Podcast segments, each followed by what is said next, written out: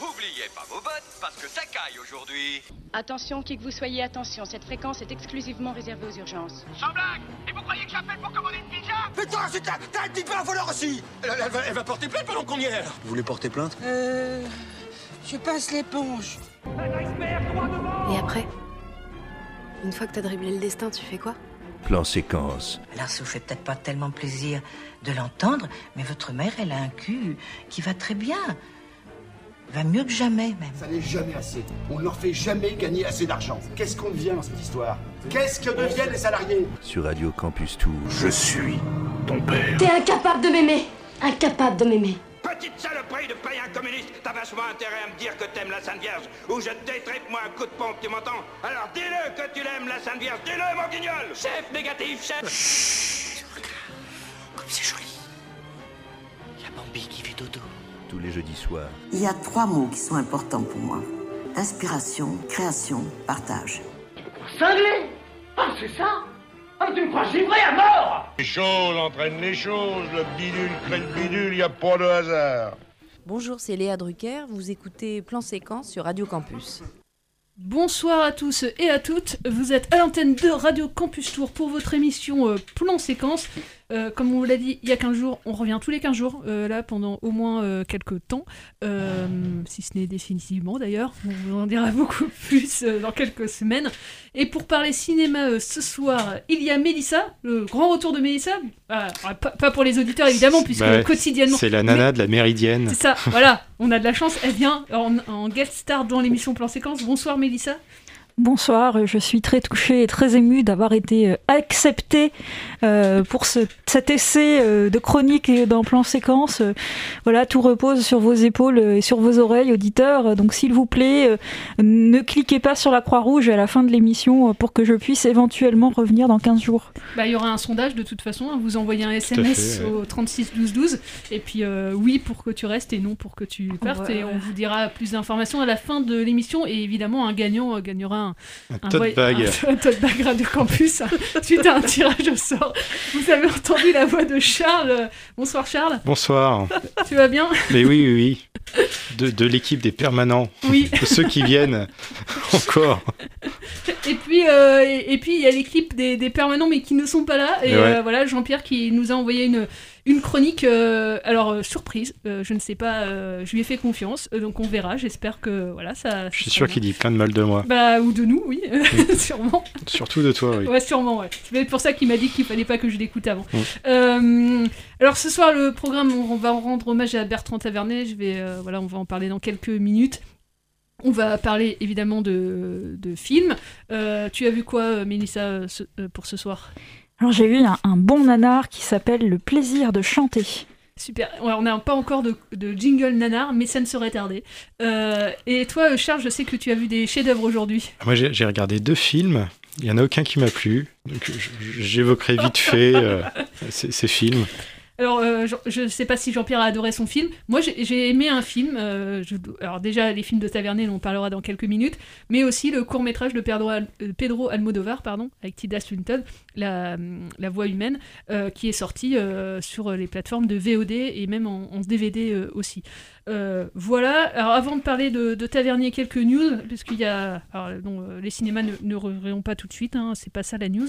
Euh, je vais pas vous faire ce poisson d'avril là. Ah Néanmoins. oui, c'est vrai que c'est ah oui, Oui, c'est vrai que c'est bah le 1er oui. avril. Peut-être qu'au cours Oh, de J'ai rien l'heure, euh, préparé, ah, c'est voilà. con. Il, reste, il reste une heure. euh, D'accord. Donc euh, peut-être dans ta chronique, tu pourras glisser quelque chose. Euh, juste, c'est une info qui est parue bah, aujourd'hui, mais je pense pas que c'est un poisson d'avril, donc euh, je vais vous la dire. C'est le CNC qui a entamé une dérogation, et vous savez que les salles du coup ne rouvriront pas évidemment tout de suite, mais qu'il y a beaucoup de films qui sont sur les étagères des distributeurs. Et en fait, en France, quand on a des aides publiques, notamment de la part du CNC, la première diffusion d'un film, elle est au cinéma. C'est la première fenêtre d'exposition du film. Sauf que là, vu que les salles sont fermées, les films ne peuvent pas du tout sortir et ne peuvent pas être vus, euh, et en tout cas montrés, euh, puisque les salles sont fermées. Donc là, le, CNC euh, a émis une dérogation pour que euh, la première diffusion des films euh, puisse être faite hors salle. Euh, sans que les distributeurs ne remboursent les aides perçues par l'État. Donc c'est quand même euh, assez euh, important de le souligner parce Mm. que la- les, dernières, euh, les derniers films, et je pense à Pinocchio de Matteo Garonne, distribué par le Pacte l'année dernière, qui était sorti sur Amazon Prime, eux, ils avaient dû rembourser les aides qu'ils avaient perçues. Donc ça, là, je ne sais pas si ça pourra faire jurisprudence, si, si c'est vraiment exceptionnel. J'espère vraiment du profond de mon cœur que c'est exceptionnel et temporaire pour la survie des salles de cinéma euh, et que ça va pas faire euh, voilà, un antécédent. Donc euh, on peut s'attendre dans les prochaines semaines, comme ça a été le, le cas pour d'autres films, voilà, à voir ça sur peut-être Netflix, Amazon Prime, Canal+, euh, puisque là, ils, ne devront pas euh, rembourser les aides de l'État, mais euh, j'espère qu'il y en aura quand même le moins possible pour qu'il y ait des films quand même quand les salles réouvriront, le plus rapidement possible aussi. Voilà pour la news, et du coup, vous pouvez lire, c'est sur un chouette site, hein, Box Office Pro, ou même il y a des articles sur Le Monde, et j'en profite vu que je parle de Box Office Pro, pour vous renvoyer, on en avait parlé il y a 15 jours, sur des modules de formation qui sont entièrement gratuites, qui ont été faites par l'AFKE et, euh, et Box Office Pro. Toutes les modules de formation sur, YouTube de Box Office Pro, c'est euh, vraiment très pédagogique. Si vous voulez en découvrir euh, plus sur l'univers du cinéma et de l'exploitation et de la distribution, plutôt de l'exploitation, mais c'est très intéressant. Même pour des gens qui ne sont pas du tout du milieu du cinéma, il y a des modules qui peuvent être, intéressants, notamment je pense à celui de mardi après-midi qui est en replay sur la salle de demain. Où euh, c'est assez drôle, je, coupe après, mais sur euh, euh, monsieur du, CGR, le patron du CGR, qui, qui dit qu'il ne voit pas d'inconvénient à peut-être un jour projeter des films dans les écoles. Enfin, on a l'impression qu'il réinvente la, poudre et qu'il et qu'il découvre l'éducation à l'image. Donc c'est voilà, si vous voulez rigoler sur des petites choses comme ça, vous pouvez regarder cette conférence où il y a des choses beaucoup plus intéressantes évidemment. Et je pense à, François Aimé, le, président de l'AFKE, qui, euh, qui prône vraiment la, salle de demain. Et enfin voilà, si vous voulez, euh, ça rebooste un petit peu quand même d'écouter euh, tous ces témoignages-là, parce qu'il y a plusieurs sortes d'exploitants. Il y a aussi bien la grosse exploitation que la petite exploitation qui est. On parle de jeux vidéo, cinéma, enfin bref, c'est assez, foisonnant de, projets dans, dans cette. je vous mettrai ça dans le podcast. Voilà, on va parler de Tavernier. Alors, est-ce que. je vais poser la question est-ce qu'il y a un film de Tavernier que vous avez vu ou un film que vous voulez découvrir de Tavernier parce qu'on en a parlé la semaine euh, dernière dans les infos. Et euh, sinon, je vais commencer mon petit hommage à Bertrand Tavernier que moi j'aimais beaucoup. Bah, Voilà. moi, je suis pas un grand, grand fan de Tavernier, en fait. Euh, Alors, je... Après, j'ai pas, j'ai pas tout vu, hein, mais... Moi, non, personnellement, pour, pour l'instant, de... Ah si, Quai d'Orsay, c'était sympa. Je viens de m'en souvenir d'un coup. Euh, savez que Thierry Lhermitte, Ouais, c'est un, de ouais, ses- ouais, c'est un- avec Neil c'est un de ses derniers, Ouais. des derniers films. Mm. hein, euh, Ouais, c'était euh, son dernier.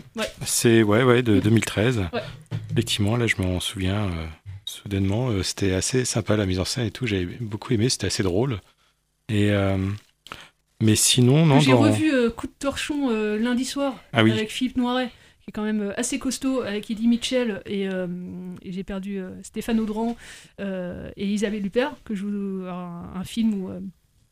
Euh, Philippe Noiret joue un, flic d'une petite ville coloniale euh, euh, en, Afrique je sais plus dans quel pays ça se passe exactement.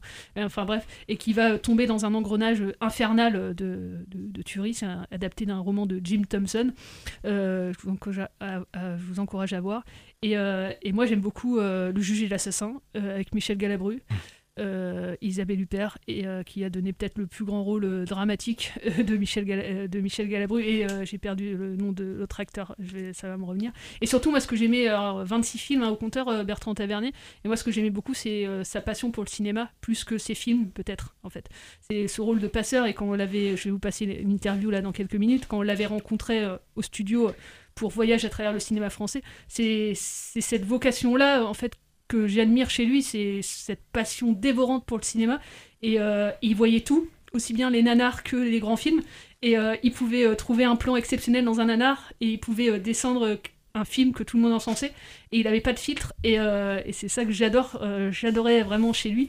Il avait un regard vraiment sincère envers le cinéma.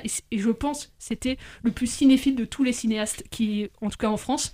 D'ailleurs, Martin Scorsese lui a rendu un super hommage la semaine dernière il, voilà, il, regardait tout. Même là, euh, Thierry Frémaux, euh, dans un, pareil, un super hommage, il disait ces, euh, derniers temps, même en confinement, il, regardait plein plein de films, aussi bien des jeunes réalisateurs que des films des années 30 et 40. Et il a donné l'envie de. Moi, quand j'ai vu Voyage à travers le cinéma français, ça m'a donné envie de regarder des films que je connaissais pas des années 30 et 40. Il donnait cet amour-là du cinéma, c'était un passeur de cinéma remarquable. Et je retiendrai plus ça que peut-être ces films, effectivement. Je- déjà, je les ai pas tous vus, mais euh, et après, euh, voilà, il a quand même dépeint une certaine France à une certaine époque. Il a, il a fait plein de films en costume aussi. Il, voilà, en tout cas, il y a certains de ces films qui vont rester. hein. Il y a Coup de torchon notamment. euh, va rester pour le rôle de Philippe Noiret, il avait eu le César à l'époque. Moi j'aime beaucoup Ça commence aujourd'hui, qui, qui traite de, de- de l'institution scolaire avec Philippe Toureton, qui... Alors ça peut être peut-être caricatural pour certains, mais moi ça m'a vraiment euh, ému aux larmes, ce directeur d'école qui, euh, dans le nord de la France, euh, qui se démène coûte que coûte pour que, les enfants aient les mêmes chances d'avoir euh, d'avoir un métier plus tard malgré les circonstances euh, précaires qu'ont leurs parents. Ils se démènent pour que voilà ils aient une chance de, réussir dans leur vie. Et euh, il y a quand même peu de films qui parlent de ça. Donc il y a même sur la sur la police, c'est un des premiers à avoir fait un film sur la police en France qui n'était pas caricatural. Donc voilà pour tout ça. Et puis c'était un. Enfin moi je me souviens vraiment de, de ma rencontre avec lui. Il pouvait être assez euh, brut de décoffrage, hein, euh, mais euh, c'était un. Enfin, moi, je, ouais, je- je- j'ai eu la chance, je mesure cette chance-là d'a- d'avoir pu lui poser juste quelques questions, et c'était un immense privilège à l'époque. Donc merci encore au studio d'ailleurs pour, pour avoir organisé ça, c'était bien chouette. Il est venu plusieurs fois au studio. Ouais, il, est venu- d'ailleurs, hein. il était venu pour les 50 ans Ah oui. des studios à l'époque. Mais euh, on venait de commencer l'émission et je pense qu'on était trop intimidés euh, à l'idée de le rencontrer. Donc on avait passé notre chemin. Mais après, trois ans plus tard, on s'est dit, ben non, en fait, euh, non, on passe plus notre chemin et on, on- y va. Même s'il y a plusieurs mondes, mais beaucoup de monde, mais on, avait pu- lui poser, ouais, euh, trois, quatre questions. euh, et puis son film, ouais, euh, vraiment, Voyage à travers le cinéma français, euh, si vous aimez le cinéma, euh, essayez de vous le procurer. Et puis il avait fait une série pour France 5 aussi qui existe en DVD, où il y a plusieurs épisodes par cinéaste, euh, Julien Duvivier, Jean Grémillon, enfin tous ces grands réalisateurs des années 30 et- et 40 en euh, français. Donc euh, voilà. Et puis si euh, vous me dites que je parle trop de cinéma français, bah, je vous, vous conseille, euh, si vous voulez regarder cinéma italien et cinéma américain, la même série, mais vue par Martin Scorsese, Voyage à travers le cinéma Ah italien. moi et- ça je le conseille pas du tout. moi, Ah ouais par contre. Ah ouais. Pourquoi? Parce qu'il spoil tous les films. Ah oui bah, C'est ah oui. catastrophique. Moi, euh, j'avais mais- regardé celui sur le cinéma italien. C'est- vrai qu'en y repensant, oui, c'est vrai. Il- il- tous les films qu'il présente, il dit voilà, au début il se passe ça, après hop, le protagoniste Et- il fait ça, et à la fin il se passe ça.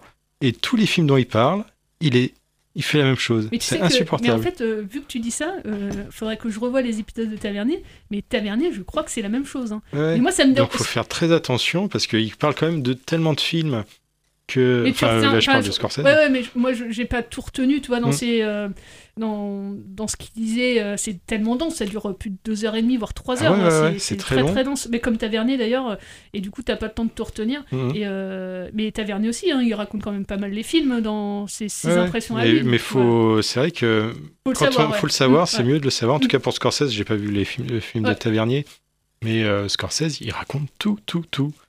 Et il y a des films. Quand il commence à les présenter, j'avais très envie de les voir, et puis en fait, euh, au bout de 5 minutes, tu sais la fin, quoi. Donc euh, bon, d'accord. Merci pour euh, son, son- il a des- de grandes connaissances, Scorsese, et c'est très intéressant ce qu'il dit sur les films, mais Ouais, c'est ça, je m'en rappelais plus. tu vois. courant. Ouais, ouais. Mm. Non, mais tu fais bien de, de le rappeler pour ceux qui voulaient les, les voir. Euh, c'est vrai que là, j'ai la filmo de Tavernier sous les yeux, là, en ce moment, et il y en a quand même beaucoup que j'ai pas vu, hein, donc je ne peux pas me permettre de, de juger son travail. euh, mais Mais- c'est vrai que je, le- finalement, de tout ce que j'ai vu, le seul dont j'ai un très bon souvenir, c'est son dernier, qui est Ouais, d'Orsay. Ouais. Ouais. Faudrait que je le revoie parce qu'à l'époque, j'avais pas euh, forcément accroché. Faudrait que je. Je m'attendais tellement pas à ça, en fait. Et euh, mais en tout cas, enfin, ça existe en. Il y en a sur la Cinétech aussi des films. J'ai regardé un dimanche à la campagne là euh, ce week-end, c'était sur la Cinétech euh, avec Sabine Azema. Et, et sinon, bah en DVD, en, en DVD quoi, euh, et VOD aussi. et, et euh. en ce moment, il y en a beaucoup sur Netflix.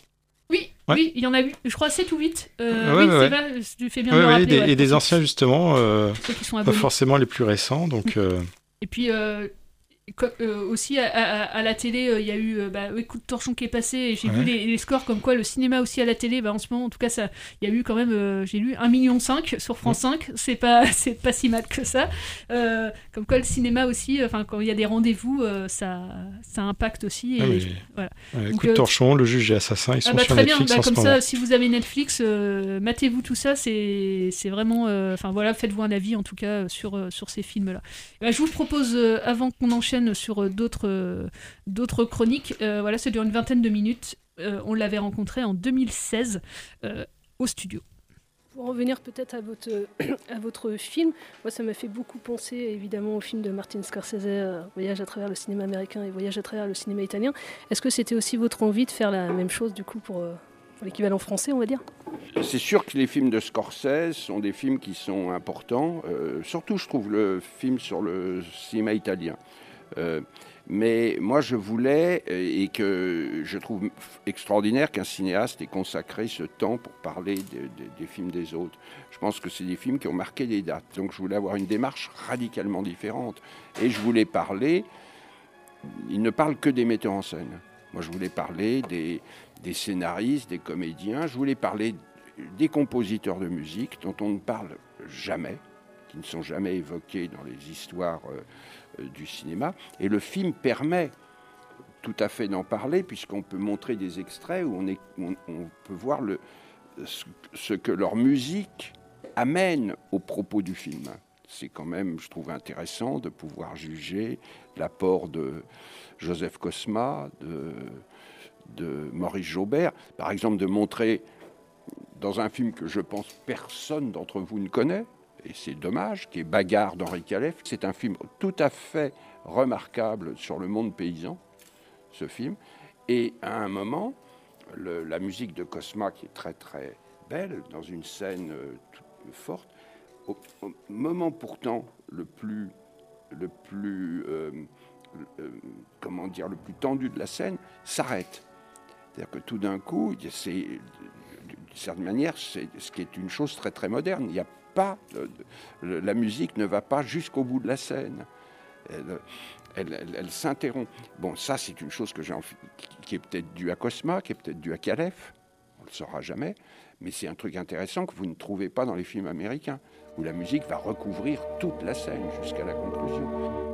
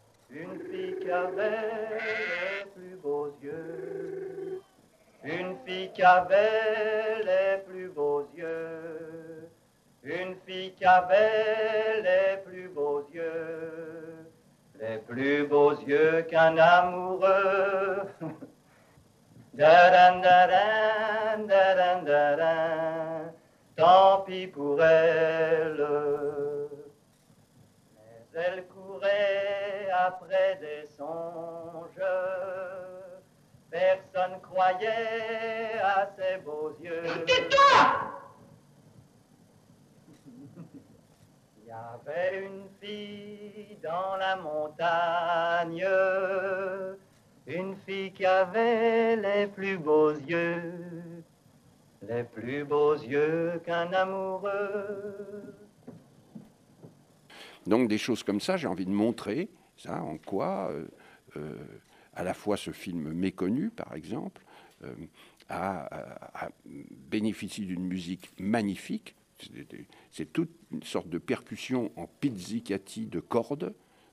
Bruno Coulet, il a, dit, mais il faut absolument qu'on réenregistre cette musique si on doit un jour faire quelque chose, parce que c'est une, réussite tout à fait euh, remarquable. Donc ça, ça vous n'avez pas ça dans le film de Scorsese. Et petit détail, film de Scorsese, les films de Scorsese ont été faits autour de Scorsese. Il bénéficie à peu près de 150 personnes dans son équipe. Nous, on a fait le, le film à 5. Et vous avez euh, ici d'ailleurs l'assistante monteuse, Juliette, qui est une des cinq personnes qui ont fait ce, qui ont fait ce film. Imaginez que vous êtes au cinéma.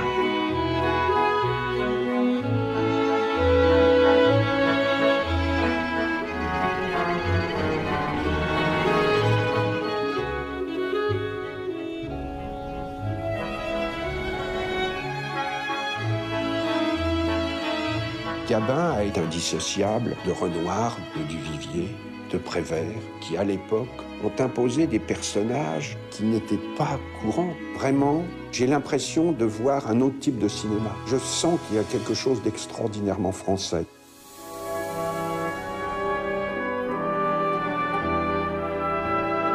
Une seule chose est importante, de faire un pas, même si c'est un tout petit pas.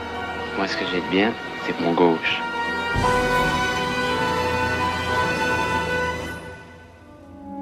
Des cinéastes qui croient que le cinéma peut faire bouger un peu les choses, qui croient, comme me le disait Renoir, qu'il faut faire un film en se disant on va arriver à faire changer le cours de l'histoire et en même temps, il faut avoir l'humilité de penser que si on touche deux personnes, on aura réussi quelque chose d'extraordinaire.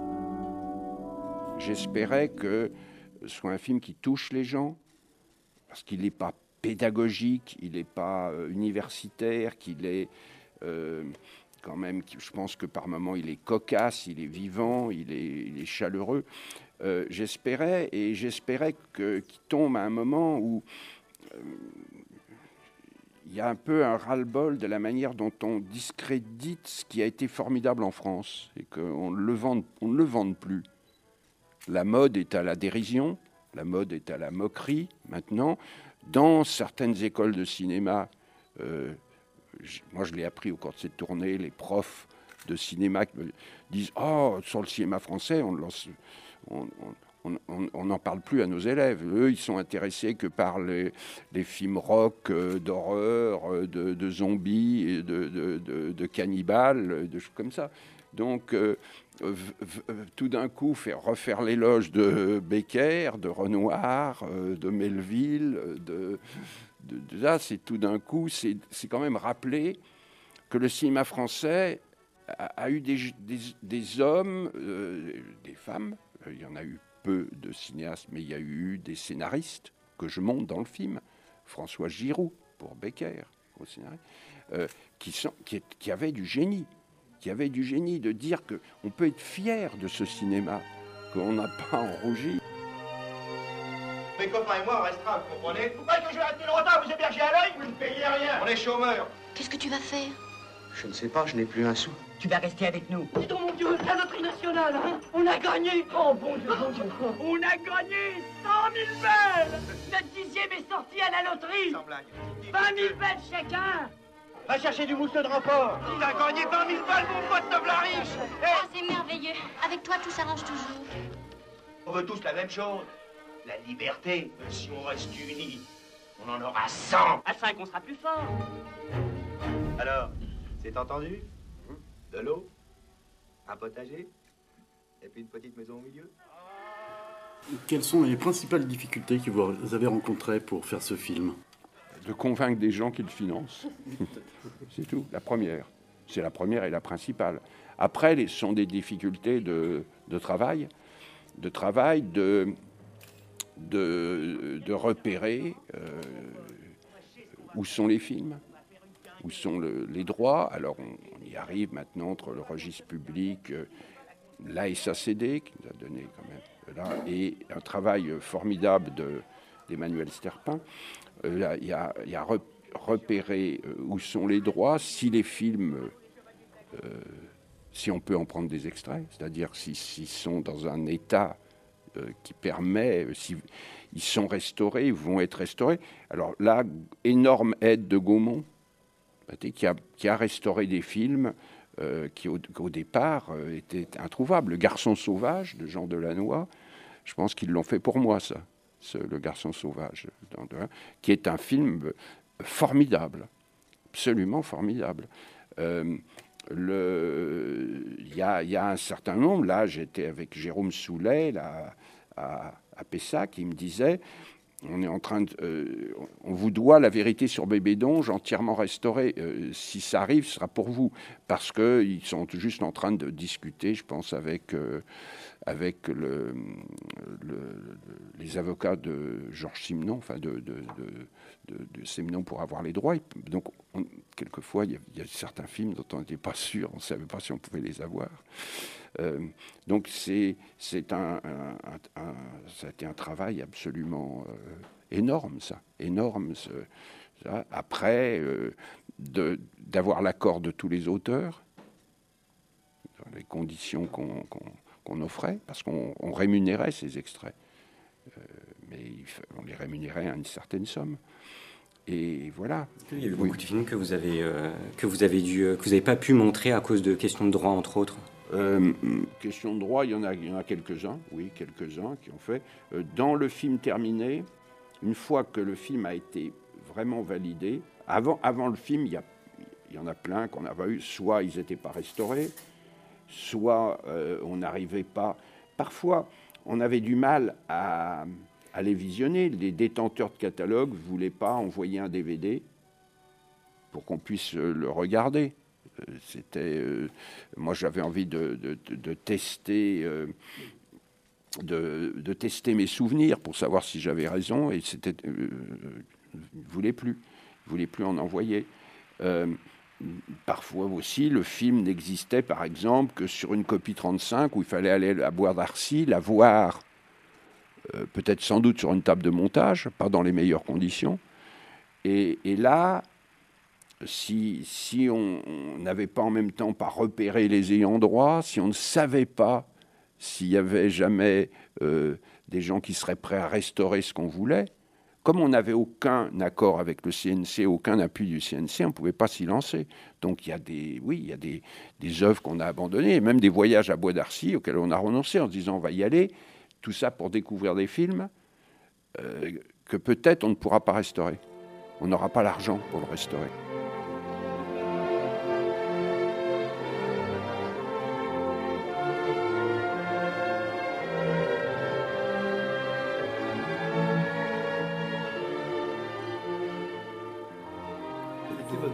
Cahier des charges euh, au départ de, ce- projet et comment en êtes-vous arrivé à 3h15 Parce que je suppose qu'il y avait plein de choses dont vous vouliez euh, parler, d'auteurs aussi euh, qu'on connaissait beaucoup moins. Comment tout ça s'est construit pour arriver à, à cette œuvre de 3h15 en mettant une pierre après l'autre, tr- doucement, tranquillement, en avançant, en, défaisant ce qu'on venait de faire parce que tout d'un coup ça marchait pas, euh, ou, ou tout d'un coup un film on n'en avait pas les droits, en repartant.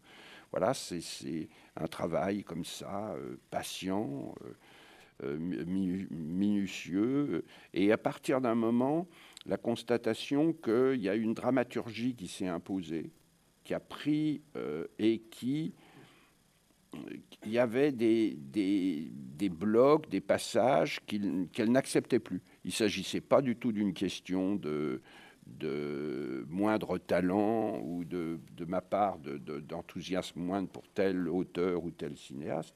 Il s'agissait que le, film, comme un film de fiction, avait pris sa propre logique et, que euh, cette logique faisait qu'il y avait des passages qu'il intégrait et d'autres qu'il refusait d'intégrer.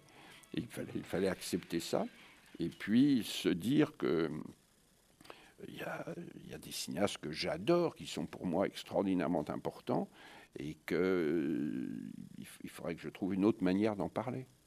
J'ai vu à peu près, je dis 950, moi je dirais près d'un millier de films, parce que depuis, euh, je continue. Euh, vu, vu ou revu, hein. il y en a certains, et quelquefois, je compte pas, revu deux fois, trois fois, pour... euh. Donc euh, oui, beaucoup, beaucoup, beaucoup de temps. Beaucoup de temps, et, des découvertes. Et des découvertes euh, euh, euh, surprenantes, des œuvres... alors, j'ai peur certaines dont j'espère parler dans la série, si elles sont restaurées, si on peut avoir les droits, si, voilà, toujours ça, mais qui existent. Oui, il y a encore, il y a encore tout un continent un peu inconnu de, cinéma français. Par exemple, c'est très récemment, quoi, il y a deux ans, hein, que j'ai découvert Le Monde Charge de Marcel Buval, qui est un film tout à fait remarquable tout à fait remarquable, et en tous les cas un vrai film de metteur en scène. Et ce film, il a, qui n'avait pas eu de succès, mais il, avait complètement disparu de, la, mémoire collective. Et on, peut en nommer des dizaines. Je ne parle pas de films, certains films des années 30. La Terre qui meurt, le premier film en couleur du cinéma français, de Jean Vallée, euh, euh, sur la difficulté du monde paysan comment un paysan n'arrive pas à se nourrir sur sa terre. C'est un sujet quand même extraordinairement actuel. On s'aperçoit que le film est extrêmement passionnant. Passionnant, il faudrait qu'il soit restauré. C'est le premier film en couleur du cinéma français, très bien écrit par Charles Spack.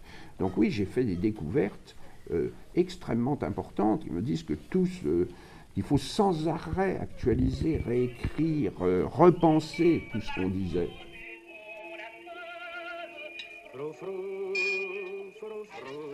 Tous les jeudis soirs sur Radio Campus Tour, plan séquence, une émission sans coupe, une émission d'un seul mouvement, d'un seul tenant, une émission d'un seul souffle.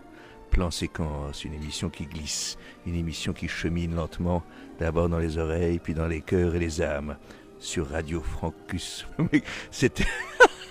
Pardon. Merde, merde, excuse-moi. Voilà, c'était l'interview de Bertrand Tavernier. Et tout de suite, je laisse la parole, hop, la parole à Mélissa pour sa chronique écrite. Oui, oui, qui voilà. est bien écrite, hein, qui a Ouais. été imprimée Ah, bravo, et hein. tout. Voilà. Bravo, ouais. Bah oui, je voulais faire bien mes devoirs parce que. En recto verso, Exactement, papier, voilà, euh, Ouais. voilà, je, je voulais faire bien mes devoirs euh, quand même. Je me disais, je suis, je suis avec deux membres du CA euh, dans, dans on, cette on émission. rappelle, on rappelle 36 12 12. euh, Voilà, un et- pour et- que tu et reviennes voilà. et deux pour euh, bah non. Donc je, je voulais mettre toutes les chances de mon côté. Euh, voilà, donc je, je voulais vous parler d'un d'un nanar qui s'appelle, enfin d'un nanar qui s'appelle Le plaisir de chanter. Il s'agit donc d'une comédie française de 2008 de Ilan euh, Durand-Cohen. C'est le troisième long métrage euh, de ce réalisateur et c'est un film qui été présenté le 31 octobre 2008 au Festival international de Rome en sélection Alors sur l'affiche, on lit qu'il s'agit d'une, je cite, comédie d'espionnage avec euh, Laurent Deutsch, Marina Foïs et Jeanne Balibar. Donc euh, comédie d'espionnage, ça plante déjà un peu le décor, ça sent bon le nanar et ça évoque peut-être aussi OSS 117. Donc on s'attend euh, légitimement à des personnages un peu clichés et à une utilisation décalée de quelques grosses ficelles du genre. Alors si on va y voir de plus près, on a une Marina Foïs qui euh, incarne euh, Muriel et Laurent Deutsch euh, qui s'appelle Philippe. Donc c'est un duo d'agents secrets français. Muriel a passé la barre fatidique des 30 ans, elle se trouve vieille, elle a peur de finir seule et elle veut absolument se retrouver enceinte. Donc par voie de conséquence, elle se jette sur Philippe, son coéquipier. Voilà, qui lui est plus jeune et puis bon, qui ne dit pas non, malgré sa froideur et l'éthique professionnelle dans laquelle il se drape. Voilà, leur mission, eh bien, c'est de récupérer une clé USB euh, contenant des données sur un trafic d'uranium mis en place par Hans Müller, le mari trop tôt disparu de Constance Müller, riche veuve extrêmement naïve, voire un peu bête, incarnée par Jeanne Balibar, et seule elle sait où est cachée cette fameuse clé. C'est un film d'espionnage, et que serait un film d'espionnage sans méchant, je vous le demande La clé USB devient le centre de toutes les convoitises, et le cours de chant lyrique suivi par Constance Müller, Jeanne Balibar, se remplit chaque jour, comme par magie, de nouveaux élèves qui s'avèrent en fait être tous des espions envoyés par différents pays. Et donc bien sûr, Muriel et Philippe y vont. Disons que c'est un film autour du euh, fait de chanter et de faire chanter. La clé USB fait littéralement donc chanter tous les espions du film, autant euh, que le fils de la prof de chant, euh, qui sait parfaitement que cet afflux d'élèves ne doit rien au talent de sa mère, hein, mais euh, qu'il est vraiment euh, lié à Constance, donc Jeanne Balibar, et euh, Constance, toute idiote qu'elle semble, elle sait aussi que cet intérêt soudain de tous ces gens pour sa personne euh, était évidemment lié à la clé USB. Mais le fils de la prof de chant voit les finances de sa mère s'améliorer avec cet afflux d'élèves. Constance se sent soudain entourée alors qu'elle déprimait un peu dans son veuvage.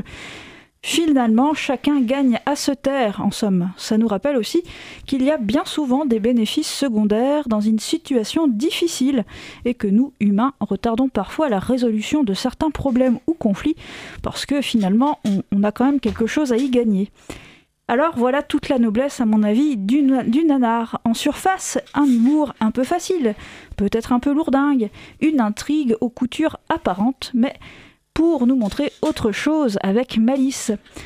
Quand on pense par exemple euh, en fin de nanar des années 70 à Calmos de Bertrand Blier, une belle pochade misogyne, ou alors au film de Jean-Yann, on peut se dire que voilà, quand le doigt montre la lune, eh bien l'imbécile regarde le doigt.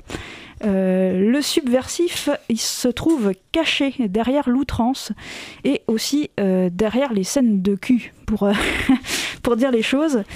Car oui, euh, puisqu'on est dans le registre du nanar, eh bien, il y en a un certain nombre de ces fameuses scènes de cul dans ce film Le plaisir de chanter, ou on peut appeler ça des scènes sans vêtements, euh, pour les, les oreilles sensibles qui nous écouteraient.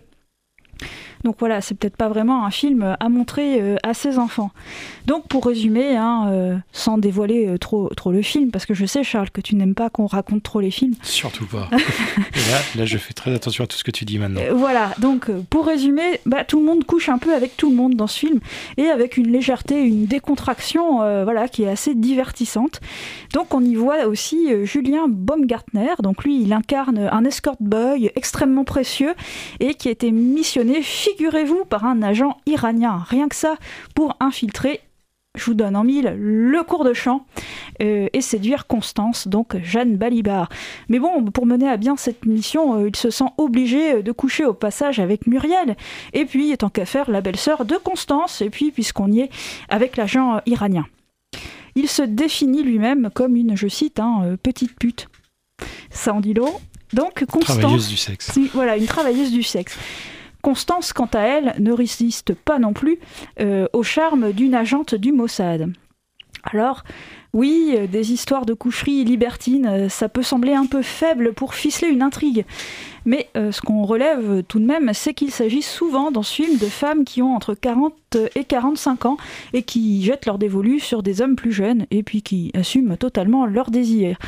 On voit aussi en toute décontraction une, une jeune balibar, donc Constance, qui euh, passe des bras d'un amant à celui d'une amante, et euh, il en est de même pour Julien Baumgartner, qui passe des bras euh, d'une amante à ceux d'un amant.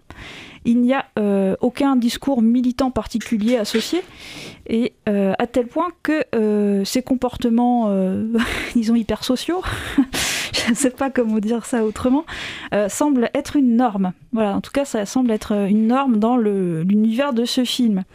Et par ailleurs, on note aussi que l'escort boy est obsédé par le fait de vieillir. Donc cela fait un effet miroir euh, avec les préoccupations de Muriel, Marina Foïs. Je rappelle au passage qu'en 2008, euh, il n'y avait pas encore de mariage pour les couples du même sexe et euh, les notions de polyamoureux ou de gender fluide étaient quand même, euh, je pense, à l'époque connues d'un public assez restreint. Alors, euh, en montrant ces ébats, euh, qui plus est de façon ludique, hein, parce qu'ils ont tous l'air de franchement s'amuser, euh, bah, on, reste dans le nanar et dans une façon aussi peut-être de montrer la, tartufferie d'une société. C'est-à-dire, voilà, les gens font, les s'offusquent, font les choquer, mais finalement, ils n'en pensent pas moins et n'en font pas moins.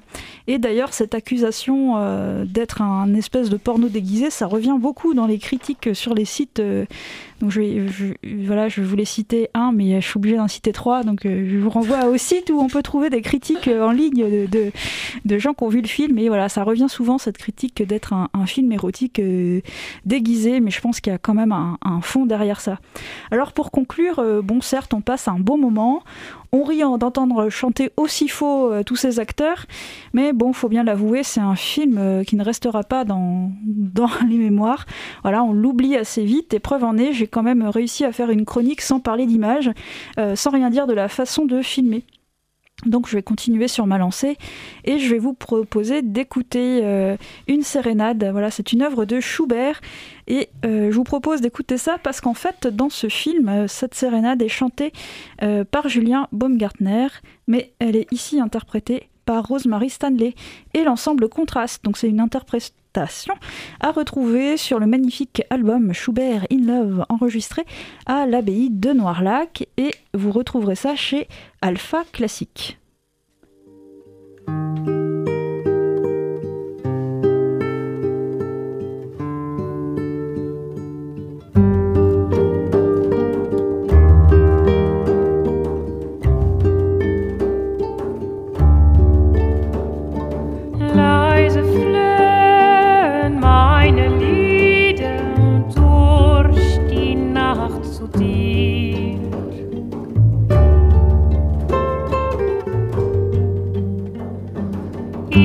In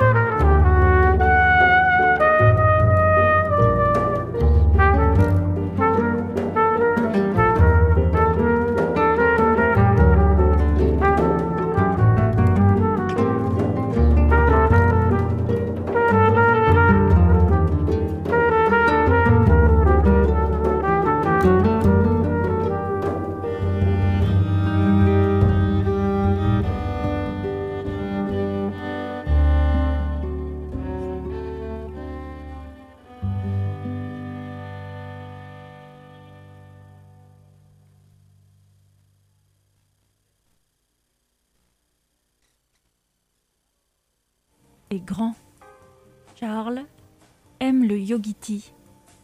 Charles ressemble à Jürgen Klopp. Charles fait de la photographie. Charles aime les hot dogs. Mais surtout, Charles regarde Netflix. Et oui, Charles regarde Netflix, il en parlera sûrement dans quelques minutes. Je m'en mais... souvenais plus de celui-là. Mais avant, euh, on va passer la chronique mystère de Jean-Pierre. Euh, je ne sais pas du tout de quoi il va nous parler. Euh, voilà. Je te laisse la parole, Jean-Pierre. Bonsoir chers auditeurs, alors je ne suis pas présent dans les studios comme Solène a dû vous l'annoncer, mais j'ai prévu une petite chronique à distance pour vous faire partager un coup de cœur. J'en profite aussi pour vous dire que c'est une chronique surprise pour l'équipe. Alors elle ne sait donc pas de quoi je vais parler, ce qui est un vrai moyen de les forcer à écouter ma chronique, puisqu'habituellement, lorsqu'on diffuse à la radio des chroniques enregistrées, on fait tout sauf écouter la chronique enregistrée, Solène ayant pour habitude, durant ces moments, de se gaver de chips. Quant à Charles, il n'hésite pas à pratiquer deux trois exercices de Krav Maga pour sa chaîne YouTube Défends-toi avec Charles. Voilà. Alors, je vais vous parler de quoi? Eh ben, je vais vous parler d'une chose qui est presque interdite sur plan séquence. C'est une série sans vraiment être une série. Mystère. Le mystère est entretenu. Je vais d'ailleurs en profiter aussi pour parler d'une plateforme dont on parle assez peu.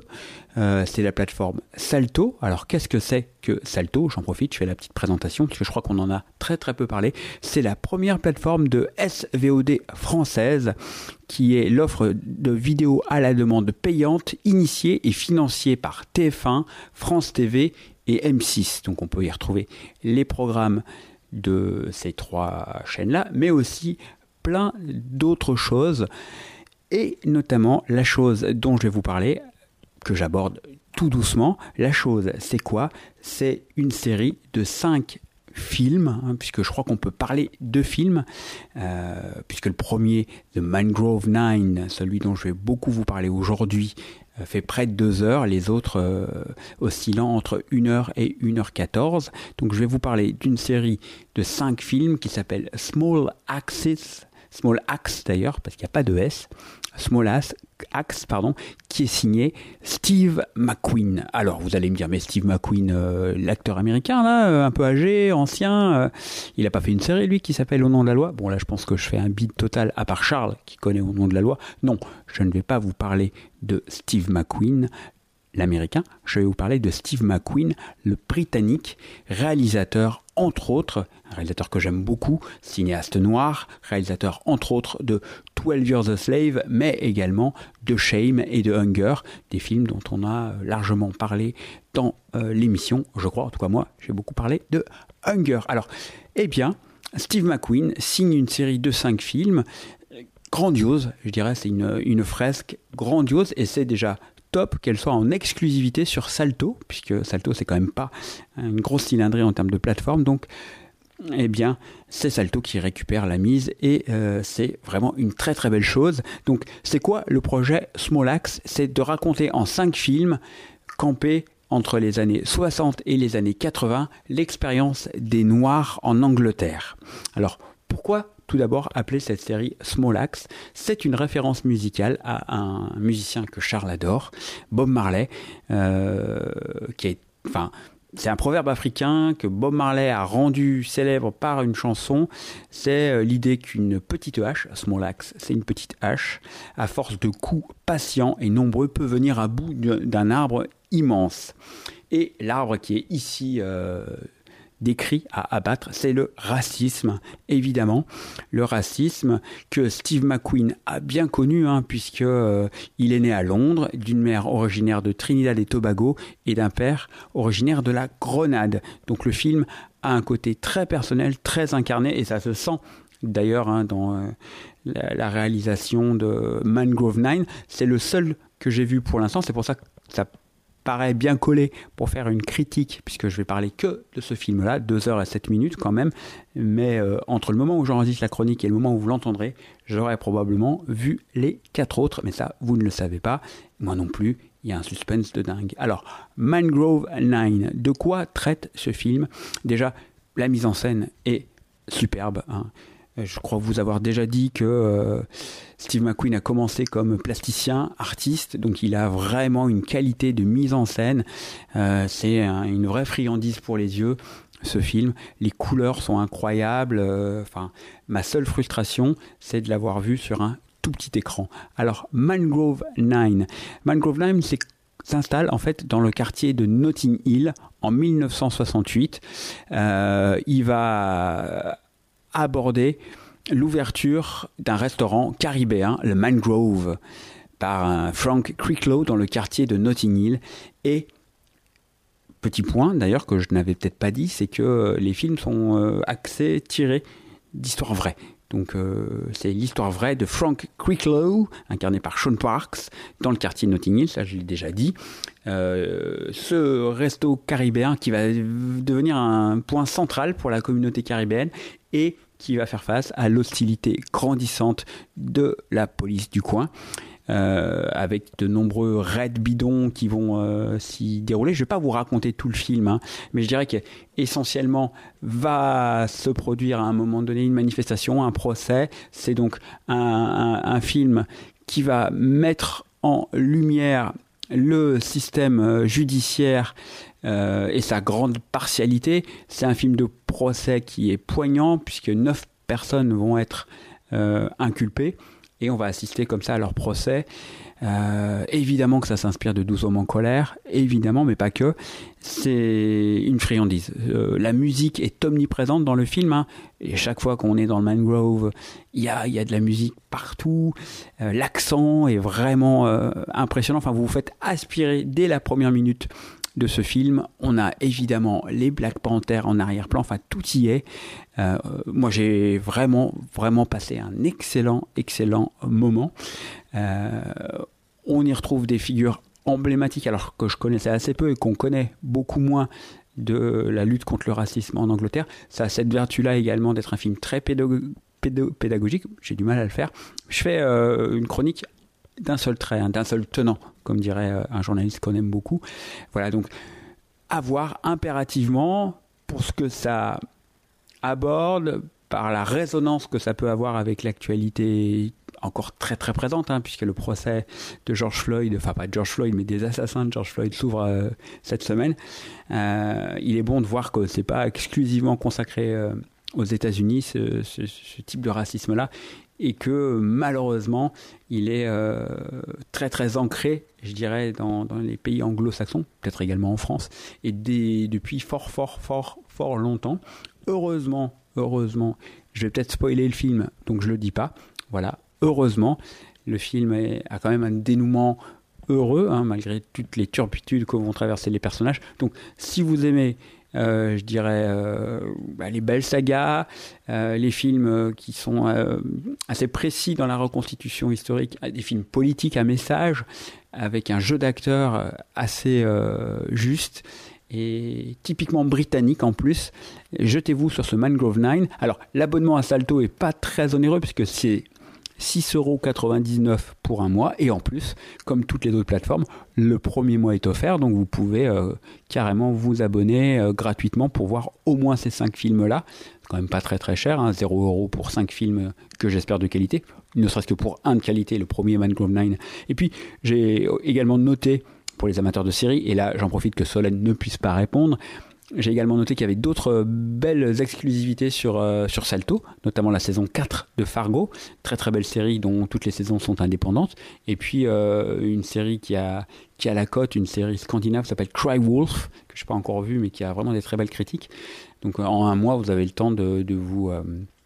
de vous gaver et puis après si vous souhaitez poursuivre bah, ce sera seulement 6,99€. Bah, j'espère vous avoir pas trop ennuyé et puis j'espère surtout vous avoir donné envie d'aller voir ce Mangrove 9 et puis les autres euh, films de cette série Small Axe qui est pas vraiment une série Solène ne me tape pas sur les doigts enfin tu peux pas le faire à distance donc je peux dire ce que je veux et je vous souhaite eh bien à tous et à toutes une très belle soirée un très bon euh, je dirais confinement puisque je pense qu'on on- on y va tout droit en tout cas, ça y ressemble. Et je vais me taire, puisque euh, je pense que ça se voit que je n'ai plus rien à dire. Vous noterez également la performance. J'ai mis aucune musique pour euh, masquer, euh, je dirais, euh, des respirations ou autre. Tout est enregistré en, une, seule, d'un seul tenant, comme je l'ai déjà dit. Et je vais donc maintenant vous quitter en espérant surtout que mon micro ait bien fonctionné. Sinon, vous n'aurez jamais l'occasion d'entendre ce que je suis en train de dire. Ce qui serait complètement dommage. Allez, ciao, ciao, ciao. Et bon courage Solène, bon courage Charles pour la suite de l'émission.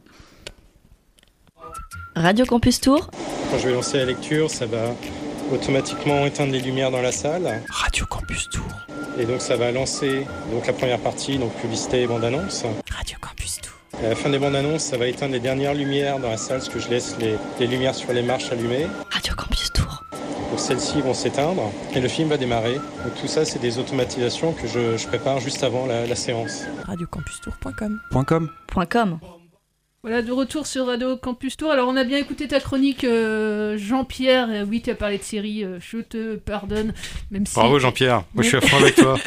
Et même si euh, je vous encourage à envoyer votre pilote, les gars, si vous voulez faire une émission sur les séries, cette émission restera une émission de cinéma. Et d'ailleurs, tu as vu des films et on va conclure là-dessus, Charles. Oui, alors moi j'ai passé quand même une journée assez, assez pathétique. hein. J'ai j'ai pas foutu grand-chose, il faut le dire. je, je suis sorti pour la première fois de, chez moi pour venir à, beau. à la radio alors qu'il faisait très beau. Et euh, avant de, venir à la radio, je n'avais fait à peine 300 pas hein, d'après mon podomètre à ma montre. Et pendant ce temps-là, voilà, j'ai j'ai regardé deux, deux films cet après-midi sur, sur Netflix en bouffant du popcorn et du riz. Euh, Et du riz. et du riz, ouais, ouais. Et dans Ouais. cet ordre-là en plus. Très, hein. très bon régime alimentaire. Voilà. euh.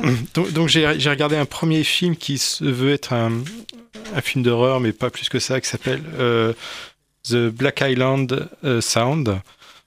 Ouais, je crois que je vais pas en dire beaucoup plus. C'était vraiment pas vrai. Et je, m'aperçois qu'en essayant de le raconter, mon cerveau a déjà commencé à effacer des, des, des- des- des morceaux du, du- du film. Donc euh, non, ah, et puis j'ai même fait une pause pour faire une, sieste au milieu du film quand même. hein, euh. J'avais calculé mon temps, hein, parce qu'il fallait que je finisse quand même, il faut que je sois là pour 19h. Donc le, non, le deuxième film que j'ai regardé avait l'air quand même beaucoup plus intéressant. Il s'appelle Fatal. C'est un film de Dean Taylor, euh, qui, je sais pas ce qu'il a fait d'autre, euh, parce qu'il n'y a pas grand-chose sur, euh, sur Internet sur lui.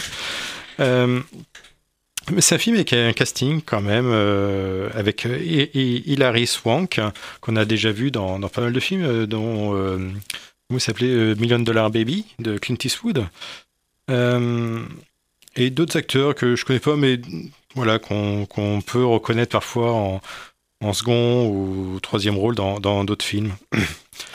Et, et, donc c'est l'histoire d'un homme marié qui euh, un soir va avoir, euh, alors qu'il est, il est habituellement normalement très fidèle, il est très amoureux de sa femme, il est très plutôt fidèle, etc. Mais bon, il a un doute quand même sur la fidélité de sa femme. Et un soir, il, craque, et alors qu'il est à Las Vegas, dans un casino, euh, avec son meilleur ami et, associé, ils ont créé une société ensemble, euh, et ben il va euh, avoir une relation extra-conjugale avec Hilary Swank, qui, euh, voilà, qui par la suite va un petit peu le manipuler, quoi. Donc, ouais, le film est pas inintéressant au début parce que voilà, on se dit qu'elle va essayer de, de manipuler. Enfin, on sait pas trop encore parce que finalement lui il va lui arriver quelques petites bricoles et puis euh, il se trouve que elle, elle est euh, flic et c'est elle qui va s'occuper euh, de l'enquête autour des. Alors comment il disait Jean-Pierre Toula Des Tur- turpitudes. turpitules. Il lui arrive plein il il, lui des turpitules à ce monsieur. Et Hilary Swank, qui est détective, ou inspecteur, je ne sais plus, va s'occuper de, de, de l'enquête. Et euh, bah, c'est pas le. Voilà, il va lui arriver encore plein, plein d'autres turpitules. C'est pas le. c'est le- Bon, Bon, ça, voilà. vous pouvez, C'est- euh, c'est- voilà, c'est un film. Non, mais voilà, ça se regarde. Je pense que moi, j'ai pas spécialement aimé. mais Je pense qu'il y a- beaucoup de gens qui, qui aimeraient. Il se passe beaucoup de choses dans, dans, dans le film. C'est pour ça que j'évite de trop en raconter parce que il y a quand même pas mal de rebondissements. Moi, je m'attendais pas à ça. hein. Je pensais que en voyant le- le- l'extrait de la bande-annonce, je m'attendais à autre chose. Et euh, voilà, donc je- voilà, regardez-le. Ça dure couvre-feu, euh, de 1h40, c'est pas très long, ça, ça se regarde très facilement. euh, c'est plein de rebondissements, etc. Il va rester encore quelques temps de toute façon avant la réouverture des salles. Oui, voilà, donc de toute façon, voilà, on a- voilà. Euh, et euh, bon, je vous reparlerai dans 15 jours du film de Almodovar. Et euh, bah, on se retrouve dans 15 jours, ici à la même heure. La semaine prochaine, il n'y aura pas d'émission. Euh, on verra si on passe une rediff. En tout cas, on mettra le podcast sur euh, les réseaux sociaux et, euh, et le site internet, évidemment, www.radiocampustour.com. Merci Mélissa, merci Charles pour vos chroniques, merci Jean-Pierre, évidemment à distance, pour ta chronique mystère qu'on a écoutée avec assiduité, je tiens à le dire sur cette antenne. Merci à vous de nous avoir écoutés derrière votre poste, prenez soin de vous, portez-vous bien surtout. Et tout de suite maintenant sur l'antenne de Radio Campus Tour euh, Reggae Stories, Euh, c'est une rediffusion, mais vous allez écouter du reggae pendant deux heures. Ciao, à bientôt